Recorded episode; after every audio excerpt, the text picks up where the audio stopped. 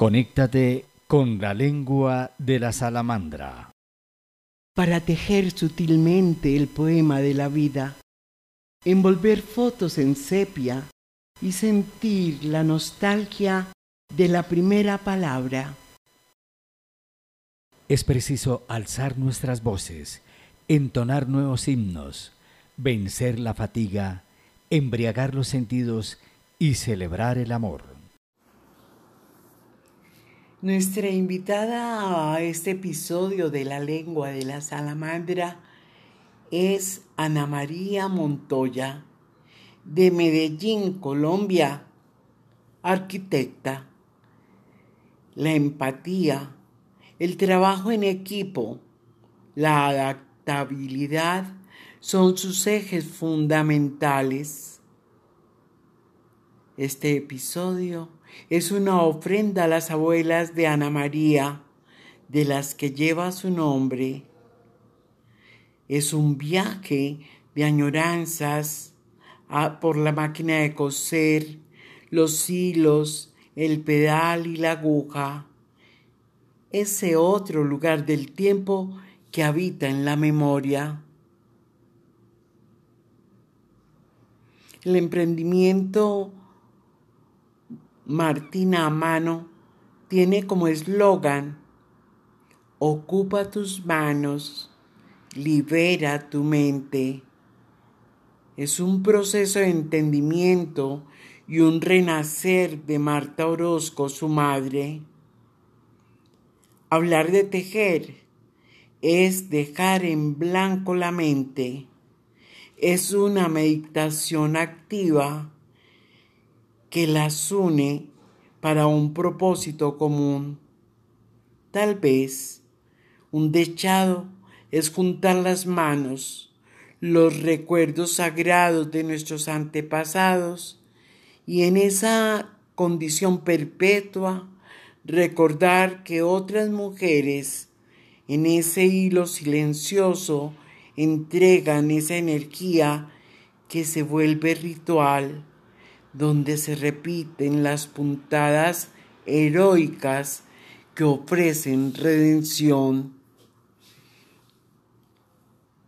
Este tejer ha sido para ellas un ejercicio solidario como una elección humanista sostenida por todas las mujeres que hacen parte del costurero de la vida hilos de colores, aguja y puntadas que dejan la paz, la serenidad y un corazón abierto para todas las posibilidades que nos ofrece el vivir.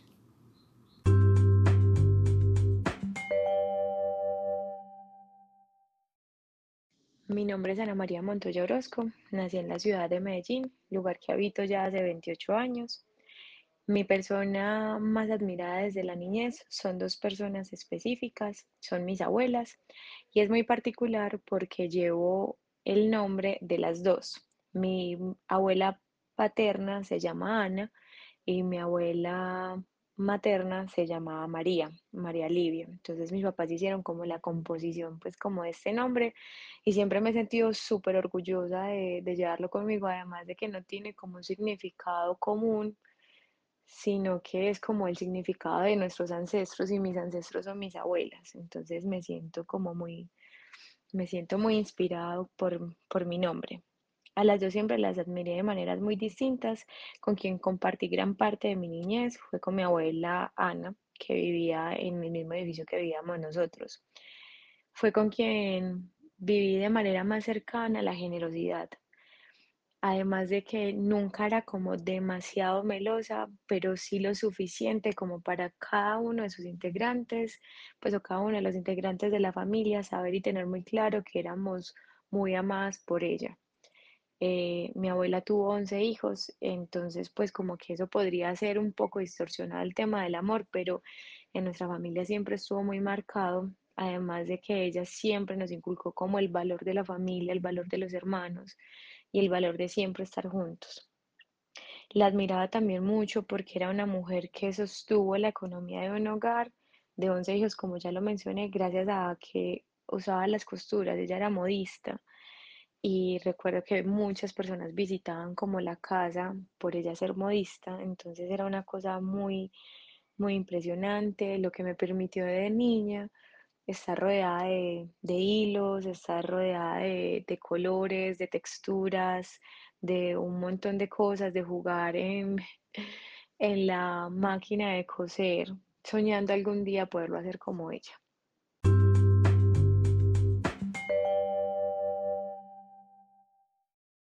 Mientras que mi abuela María Livia, que era mi abuela materna, fue como de quien aprendí la bondad, la disposición y sobre todo la fuerza física y mental. Yo creo que nunca conocí una persona que tenga tanta fuerza mental pero lo digo porque también pues fue un hogar en donde me logro- me tocó ver por pues como de primer impacto qué es el machismo pues como en esta generación y es una cosa muy abrupta porque mi abuelo era un hombre muy fuerte, muy fuerte, pero mi abuela nunca se iba por la línea del abuelo, sino por el contrario, siempre se iba como de la manera más respetuosa porque igual era una mujer que viene de un, tiempo atrás, pues un tiempo difícil. Siempre le hacía los cuartos a mi mamá y a mis tíos para que fueran muy libres y hicieran su vida y no estuvieran sesgados bajo la, pues bajo la, la demanda que generaba mi abuelo. Entonces creo que fue algo muy bonito y cuando mi abuelo murió, pues fue un disfrute muy grande como tenerla en mi vida. Además de, de que es una mujer campesina, viene de Sonsón y me, me permitió explorar qué era ver una mujer que ama profundamente las raíces, que ama, que ama la cosecha, que sabe disfrutar de ella, que ama las flores, que ama las plantas. Era algo realmente, realmente hermoso.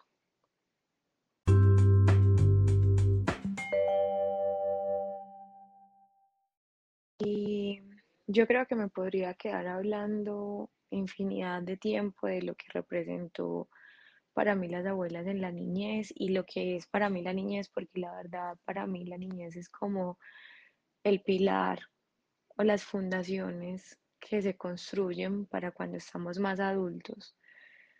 Pero creo que tuve los mejores ejemplos y, y yo creo que, le, que nos pasa a muchos que logramos de tener tan cerca a, a nuestros abuelos. Ojalá la gente los pudiera disfrutar tanto porque aparte son seres demasiado sabios. A mí nunca me tocó pues como estar con mis abuelas pues en el campo y eso porque ya eran mujeres citadinas, pero aún acá pues como tanta sabiduría hasta para la, para curarte, para cuidarte, era pues es algo que nunca se debería perder, es el conocimiento de entender de dónde venimos, eh, qué consumimos, o sea, ser como más conscientes, ser unos humanos conscientes, que es una tendencia que está otra vez naciendo mucho pues como en nuestra, en nuestra sociedad, y, pero ojalá lo hagamos pues como de la manera correcta y no por ser simplemente una tendencia.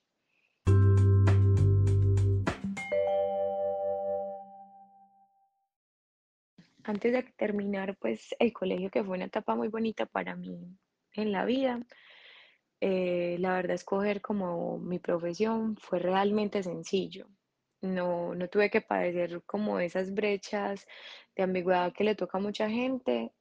No lo digo porque sea algo malo, lo digo porque yo fui realmente afortunada en haberme explorado un poco desde más niña. Pues y yo creo que eso me lo permitió pues también mis papás, que siempre fueron unos papás muy propositivos en cuanto a la libertad. Cuando yo tenía más o menos 16 años, me veía muy en la línea de la construcción y también estaba muy en la línea social. Em, y pues encontré, pues en mucho tiempo pensé que lo que iba a terminar estudiando era ingeniería civil, pero me parecía una cosa como un poco más cuadriculada, pues para mi personalidad. Entonces finalmente lo que decidí fue empezar desde décimo en la universidad que estudié arquitectura en unas pasantías y creo que eso reveló todo lo que yo necesitaba para entender y ojalá la gente pues también pudiera aproximarse a lo que cree que quiere, porque se me abrió como otro mundo y es entender, pues eh, yo era muy joven y no me imaginaba que la arquitectura era todo esto, pero es era entender como que la arquitectura depende completamente de la parte social.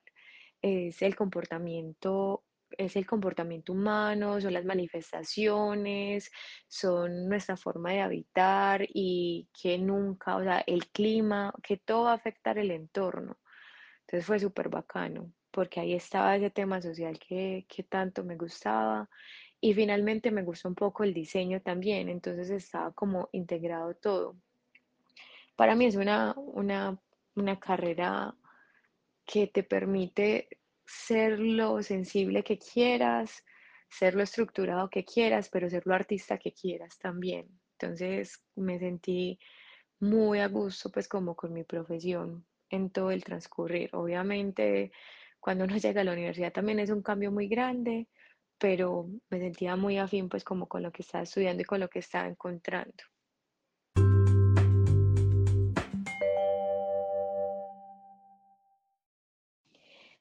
Respecto a si soy una mujer con magia, yo realmente soñaría llegar a ser una persona o una mujer llena de magia, pero creo que estoy trabajando por llegar a hacerlo, porque me parece una cosa muy bonita. Y para mí la magia es una cosa que ha marcado mi vida de muchas maneras, porque soy una persona muy espiritual, soy una persona que cree mucho en el alma y en los temas energéticos. Realmente mi forma de relacionarme y vincularme con las personas va muy ligada al tema energético. Entonces, entonces sí es algo muy importante en mi vida. Y, y soy una persona que le encanta vivir el presente. Entonces, no soy muy apegada pues como, como al pasado o tener muchos miedos futuros, sino que me permito disfrutar pues como, como del día a día, de las oportunidades que tenemos, de los retos que, que, hay en este momento. Me gusta ser una persona muy espontánea en, pues en la mayor parte del tiempo y en todo lo que se pueda pues como que no, no me gusta mucho pues como tener varias capas como sobre mí, sino como que las personas que se acerquen y se sientan afín a mí sean porque les gusta como soy. Y me encanta cuando me encuentro personas así genuinas. Eh, entonces pienso que ahí está como esa mujer con un poco de magia que busco ser y espero pues serlo mucho más aprender a entender un poco el tema de las premoniciones, de los presentimientos y las cosas ancestrales de las que tanto he mencionado.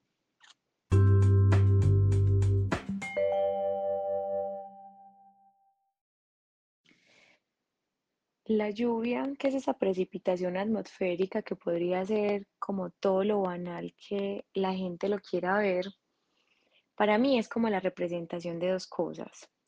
Uno es la representación de uno de los mejores recuerdos que tengo con mi papá, porque siempre que llovía y estábamos como en la casa de la abuela por parte de mamá, que vivía pues como a unas cuadras de donde yo vivía en ese momento, era irnos caminando bajo la lluvia, meternos por todos los chorritos como unos locos, no nos importaba si se nos mojaban los zapatos, o sea, no importaba nada era como ese momento de rebeldía entre mi papá y yo, porque obviamente mucha gente le decía como que me cuidara, que me podía enfermar, que, que me iba a dar una neumonía, para nosotros era nuestro momento de mayor felicidad. Entonces era, era, era encontrarme con ese niño que tiene, que tenemos los adultos. Y era mi momento de mayor conexión con mi papá, era reírse a carcajadas sin saber por qué, pero es porque sabes que tenés la compañía del niño de, de tu papá. Y llegábamos a la casa, nos cambiábamos, nos bañábamos con agua caliente, nos empijamábamos y nos acostábamos a dormir con una plenitud impresionante. Eso pues como, eso pues como por un lado es sí, como esa representación de mucha felicidad. Y también recuerdo mucho que a veces cuando estaba niña y, y obviamente cuando somos adultos nos perdemos, perdemos ese niño que tenemos interno que disfruta cosas. Siempre deseaba mucho que lloviera para que saliéramos y lo volviera a encontrar ese niño de mi papá. Ya ahora que soy, que soy más grande, disfrutar de la lluvia es, es otra cosa, es como un momento de introspección. Para mí es el momento en que se silencia la ciudad es un momento para mí más, más propio, es, o es, es un momento como, A veces puede ser un poco de melancolía, pero para mí es una melancolía rica de sentir. Es como tener ese tiempo de poder pensar, entender en dónde estás, cómo estás, que para mí es tan importante. Yo soy una persona que realmente pasa mucho tiempo haciéndose como evaluaciones personales de en qué estoy, cómo estoy. Entonces, cuando llega ese momento de lluvia, es el momento perfecto para hacer eso o para entrar en un confort corporal que también me permite como calmarme, calmar esa rapidez en la que va a veces la ciudad. Es, yo creo que es uno de los estados que más disfruto.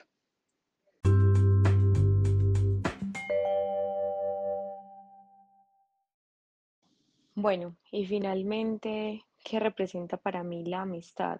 ¿O qué es para mí la amistad? Para mí la amistad es el mejor regalo que nos pudieron haber dado en la vida. Y es el mejor regalo ajeno a la familia, porque finalmente la familia es esas personas que te tocaron por diosidencias, por coincidencias o por lo que crean cualquier persona, ¿cierto? Pero los amigos son esas personas que cultivamos porque así lo queremos. Para mí lo describe muy bien como una palabra y es complicidad. La amistad está llena de complicidad, es poder estar al desnudo con esas personas. Eh, las personas que son muy cercanas a mí saben el valor que tiene para mí la amistad. Sobre todo pues como mis amigas del colegio son mis hermanas de vida.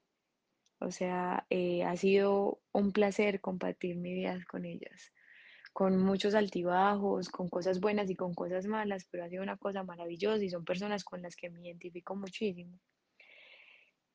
Y son personas que pueden siempre ver todo lo más profundo de mí. Entonces, para mí la amistad es esa decisión voluntaria que decidimos, que decidimos crear. Y, y es como esa decisión que también tomamos según que también nos conozcamos. Yo creo que en eso también está muy marcado en tener buenas o malas amistades. Yo he sido una persona muy afortunada que he estado rodeada de muy buenas amistades.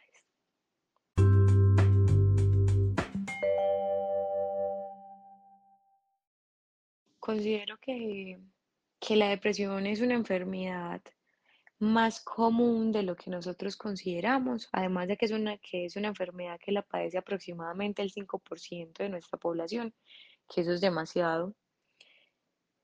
Pero entonces el arte es cuando entra a jugar un papel muy importante, pues como en, en esa enfermedad, porque es una técnica que nos permite desarrollar la personalidad, nos permite autoconocernos, saber cuáles son como nuestros límites.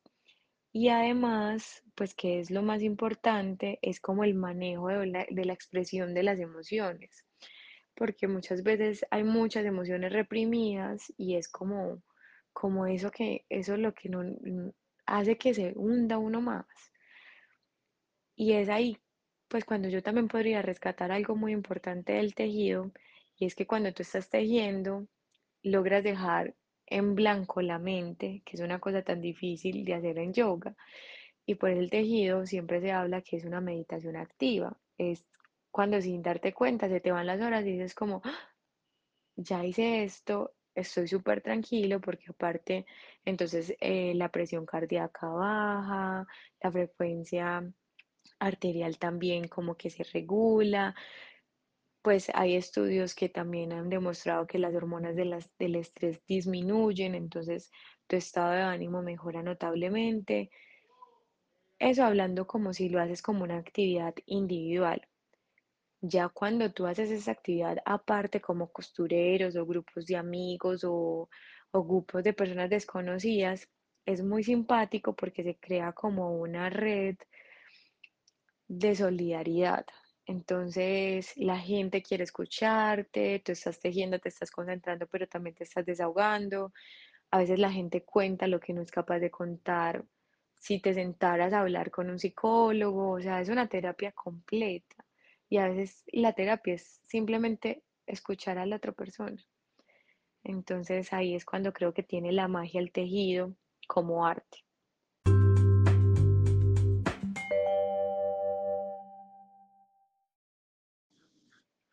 Siempre he pensado que el tejido crea magia en el alma y justo esto, lo digo, es como a, pues a través de algo que logré vivir familiar con mi mamá y es que mi mamá pues era como una empleada que tenía un trabajo súper estable al que le tenía que dedicar gran tiempo de su vida, de su semana, de sus días.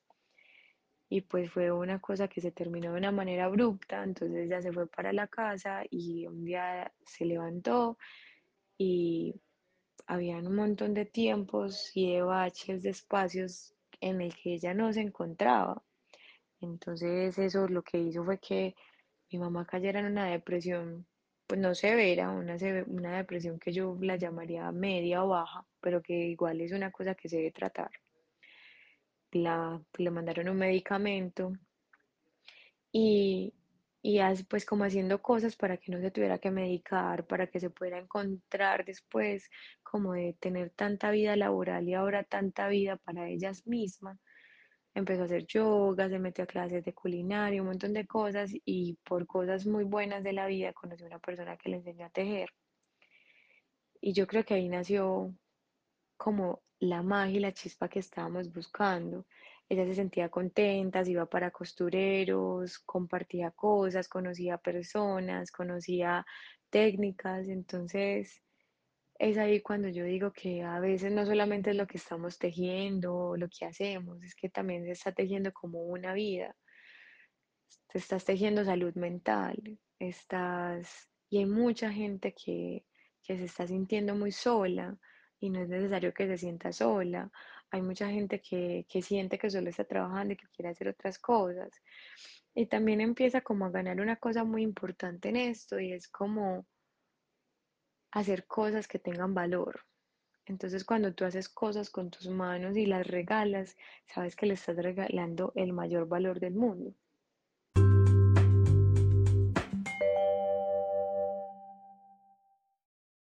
Que en este aspecto yo fui muy afortunada, pues primero porque mi mamá se identificó con algo y logró hacer su vida alrededor de un montón de cosas que la hacían feliz, que nunca se imaginó que el tejido le iba a hacer tan feliz. Ella ya dice que nunca se imaginó que el tejido iba a llegar a su vida para quedarse y nunca irse.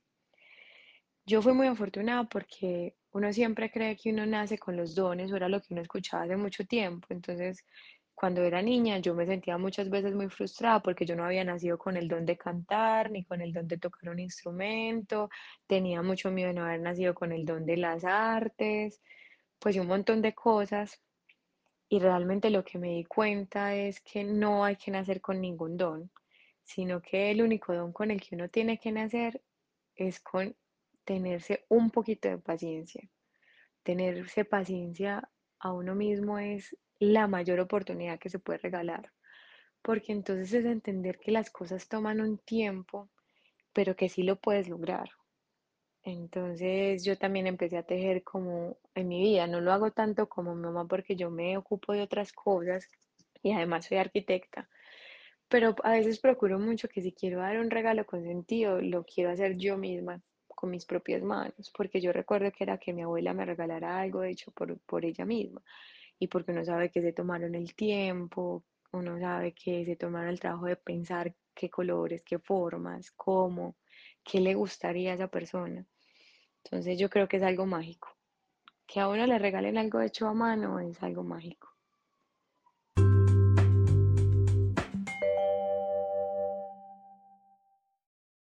Bueno, ahora sí entrando un poco como en lo que es Martina. Martina nace en abril del 2020, un, emprendimiento que conjuga todas las pasiones de mamá e hija y nos unimos para hacer un propósito común y nos abre un montón de caminos que en ningún momento nos imaginamos pues como que iban a ocurrir tantas cosas pues como bonitas alrededor. Eh, si a mí realmente un emprendedor me preguntara qué es emprender, yo sé que esto trae muchos altibajos, pero trae muchos más altos que bajos. O sea, cuando uno gana un reconocimiento, cuando uno ve que ayudó a alguien, cuando uno no sé, logra cosas o metas que se trazó o llegan cosas que ni siquiera se había trazado porque creía que era imposible, eh, es la mayor fortuna y es estar más alto de lo que uno puede imaginarse en cualquier momento. Entonces, bueno, nace, nace para hacer como una reconciliación entre las mujeres sobre todo. Hemos trabajado como siempre alrededor como de las mujeres. Es por eso que le apostamos como a tres públicos fundamentales.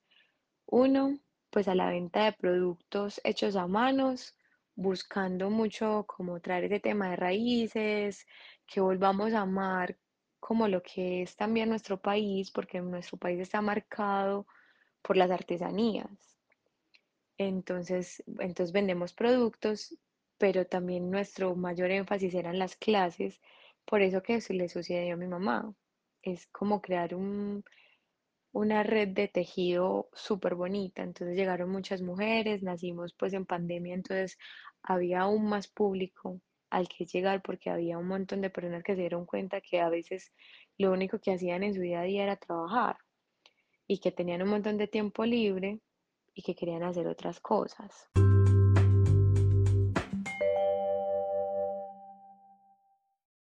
Entonces, pues ahí llegamos nosotros con ese tema de salud mental. Puede ser a, a- a una pequeña escala, pero que funciona, que sabíamos que funcionaba porque a mi mamá ya le había funcionado. Y después de esto, yo lo mencioné muy al principio, pues como esta conversación, y es que yo he estado mucho por la línea de lo social, entonces soñaba con llegar a mujeres vulnerables. Entonces, pues empezamos a trabajar en eso, pues mientras estaba la pandemia sabíamos que iba a ser muy difícil, pues como llegar a ese tipo de mujeres. Gracias a las manos de mi mamá y a sus habilidades por enseñar, muchas mujeres jóvenes o adultas que siempre pensaron que nunca iban a poder tejer, cogieron por primera vez una hila y un, un hilo y una aguja. Y fue pues como la creación de su primer proyecto y era súper bonita pues verlas crecer. Más adelante pues ya vinieron las clases presenciales, que las hacemos acá en mi casa. Eh, pues al principio pues como con todo lo del tema de, COVID, los hacíamos en el balcón, contamos pues con un balcón que es muy amplio y disfrutábamos también como, como el sonido de, de, de la afuera. Eh, entre eso, pues también es importante rescatar y decir que trabajamos con un material que se llama trapillo en nuestro, en nuestro país. Es un material que son los desechos textiles y con esto a veces lo que hacen son como trapeadoras o amarran cajas. Nosotros lo que hacemos son tapetes individuales, cosas que van a durar a largo tiempo, entonces lo que estamos haciendo es como darle un ciclo completo a este desperdicio y darle mucho más tiempo útil a, los desechos textiles, además de considerar que pues vivimos en una ciudad súper marcado el tema textil. Entonces es, uno siempre encuentra muchísima variedad que hace que entonces nuestros productos también sean muy diversos y muy, muy, muy chéveres.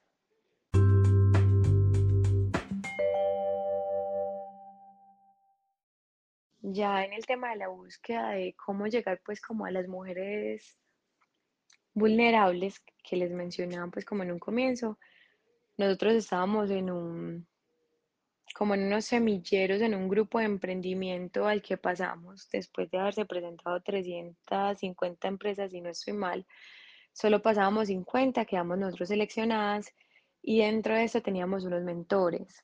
Dentro de esos mentores estaba Grupo Argos y Grupo Argos fue quien nos abrió la puerta y nos dijo, las invitamos a tejer con unas chicas de San Cristóbal, San Cristóbal el Cañón, y llegamos a este costurero, las conocimos, tienen miles de historias que contar porque estas chicas que pertenecen a este costurero son mujeres que fueron desplazadas en el 2012 por la guerra de la Comuna 13, pues y toda la guerra que se dio pues como en esta zona. Además de muchas de ellas perdieron su esposo o su hijo hombre porque tenían que estar como en la guerra o los mataban por pues como de civiles, pues era algo, fue algo muy difícil.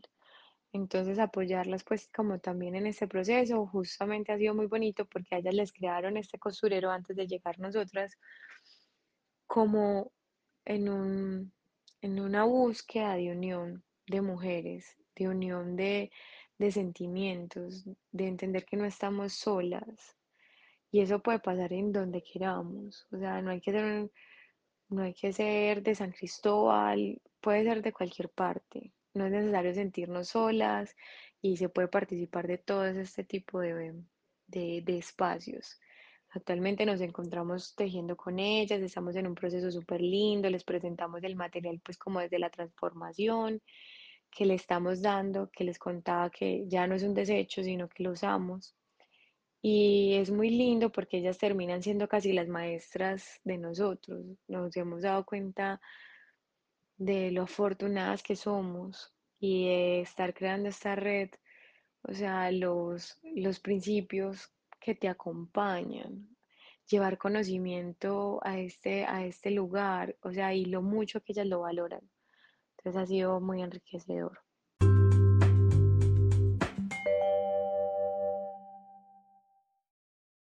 Como como terminando y ya pues como que esta conversación se ha tornado tanto alrededor de el tema de qué es ser mujer y lo que ha sido ser mujer pues como en todo esto.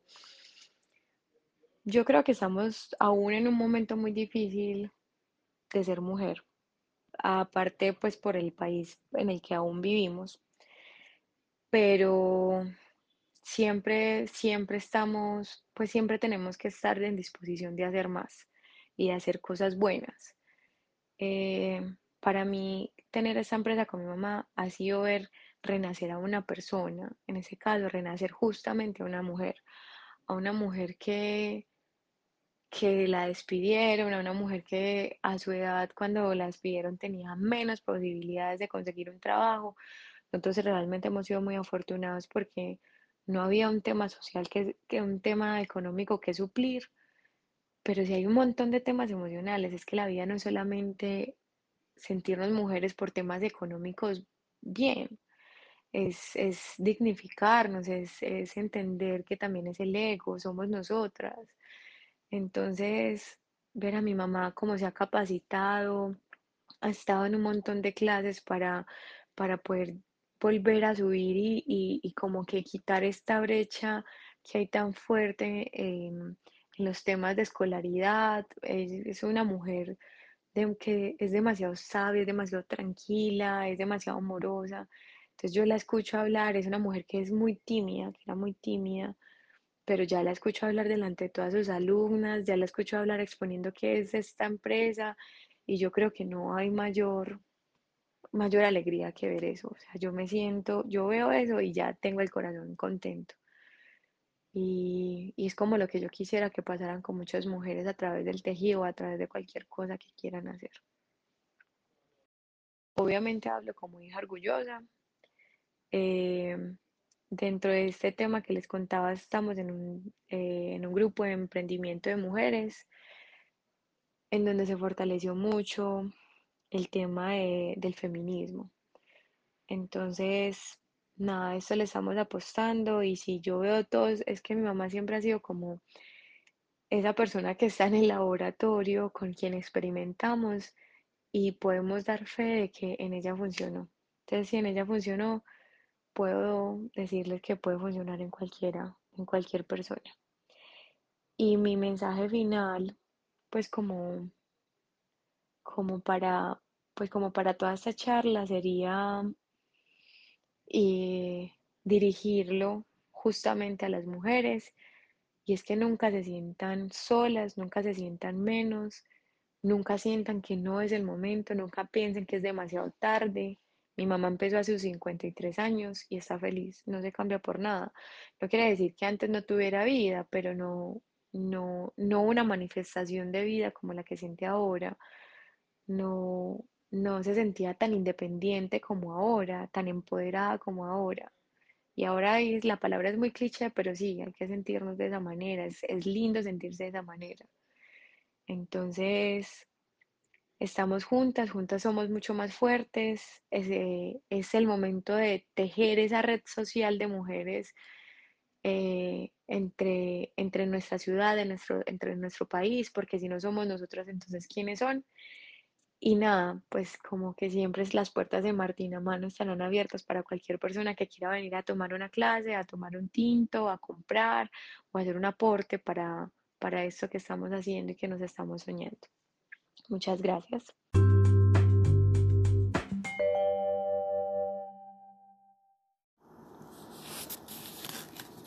Esta es una invitación para que te conectes con el mágico cristal que encierra el tiempo, la palabra, las historias, la lengua de la salamandra.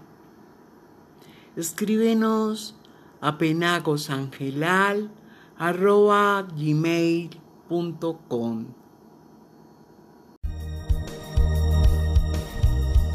La lengua de la salamandra metáfora del espíritu creador. La lengua de la salamandra, metáfora del espíritu creador, búsqueda de lenguajes, gestos y silencios, impulso de la literatura con voz propia.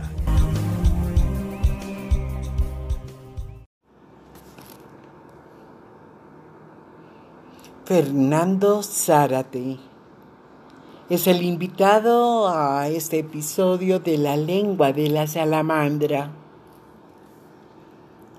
Su profesión de publicista, oficio que ejerce con vitalidad y libertad para expresar con ideas propias, logrando transformar lo eventual en algo perdurable. La creatividad está ligada al hombre como especie. Fernando se fue edificando con sabia cautela, paso a paso. Exhibe su destreza pictórica, revelando la capacidad de seducción, dotado de exuberante inventiva. En la conversación, no desaprovecha la oportunidad de darle rienda suelta a sus ocurrencias. Es dueño de una notable actitud crítica. Es recursivo y laberíntico. Con un estilo ameno, reconstruye el itinerario que lo lleva a la consolidación de claras relaciones con su personal impronta.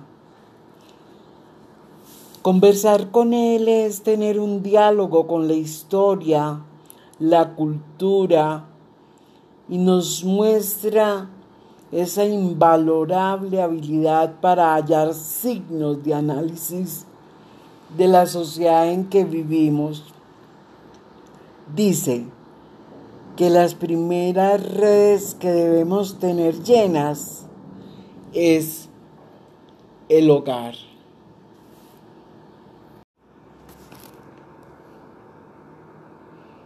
Fernando Zárate es el invitado a este episodio de La lengua de la salamandra. Su profesión de publicista oficio que ejerce con vitalidad y libertad para expresar con ideas propias, logrando transformar lo eventual en algo perdurable. La creatividad está ligada al hombre como especie. Fernando se fue edificando con sabia cautela paso a paso, exhibe su destreza pictórica, revelando la capacidad de seducción, dotado de exuberante inventiva. En la conversación, no desaprovecha la oportunidad de darle rienda suelta a sus ocurrencias es dueño de una notable actitud crítica. es recursivo y laberíntico, con un estilo ameno, reconstruye el itinerario que lo lleva a la consolidación de claras relaciones con su personal impronta. Conversar con él es tener un diálogo con la historia, la cultura, y nos muestra esa invalorable habilidad para hallar signos de análisis de la sociedad en que vivimos. Dice que las primeras redes que debemos tener llenas es el hogar.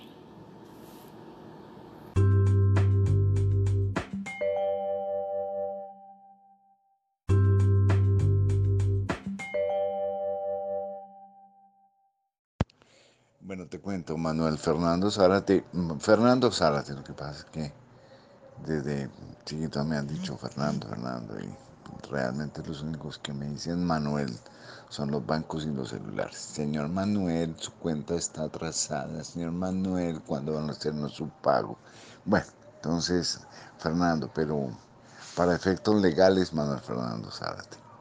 Soy publicista, artista guionista, eh, un gomoso impresionante, un hobby loco por la música, la fotografía, el cine, todo lo que son audiovisuales.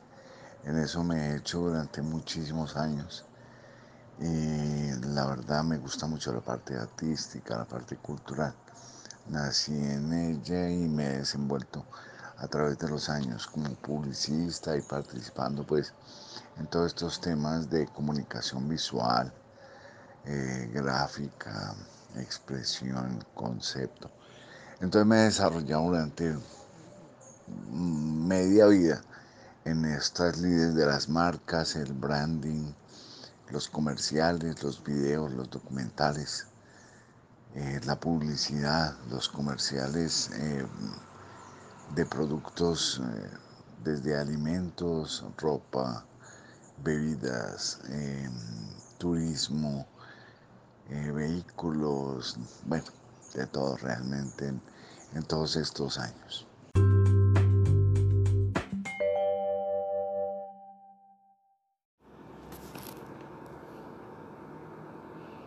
Fernando Zárate es el invitado a este episodio de La lengua de la salamandra su profesión de publicista, oficio que ejerce con vitalidad y libertad para expresar con ideas propias, logrando transformar lo eventual en algo perdurable. La creatividad está ligada al hombre como especie. Fernando se fue edificando con sabia cautela, paso a paso. Exhibe su destreza pictórica, revelando la capacidad de seducción, dotado de exuberante inventiva. En la conversación no desaprovecha la oportunidad de darle rienda suelta a sus ocurrencias es dueño de una notable actitud crítica. Es recursivo y laberíntico, con un estilo ameno, reconstruye el itinerario que lo lleva a la consolidación de claras relaciones con su personal impronta.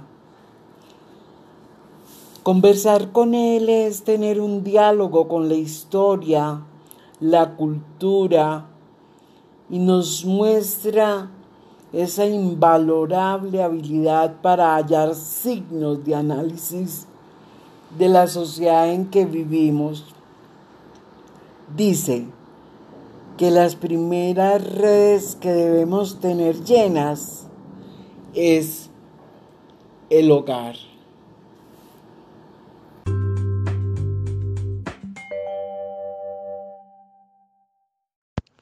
Bueno, te cuento, Manuel Fernando Zárate. Mm, Fernando Zárate, lo que pasa es que desde chiquito me han dicho Fernando, Fernando, y realmente los únicos que me dicen Manuel son los bancos y los celulares. Señor Manuel, su cuenta está atrasada. Señor Manuel, ¿cuándo van a hacernos su pago? Bueno, entonces, Fernando, pero para efectos legales, Manuel Fernando Zárate. Soy publicista, artista, guionista, eh, un gomoso impresionante, un hobby loco por la música, la fotografía, el cine, todo lo que son audiovisuales. En eso me he hecho durante muchísimos años y la verdad me gusta mucho la parte artística, la parte cultural. Nací en ella y me he desenvuelto a través de los años como publicista y participando pues en todos estos temas de comunicación visual, eh, gráfica, expresión, concepto.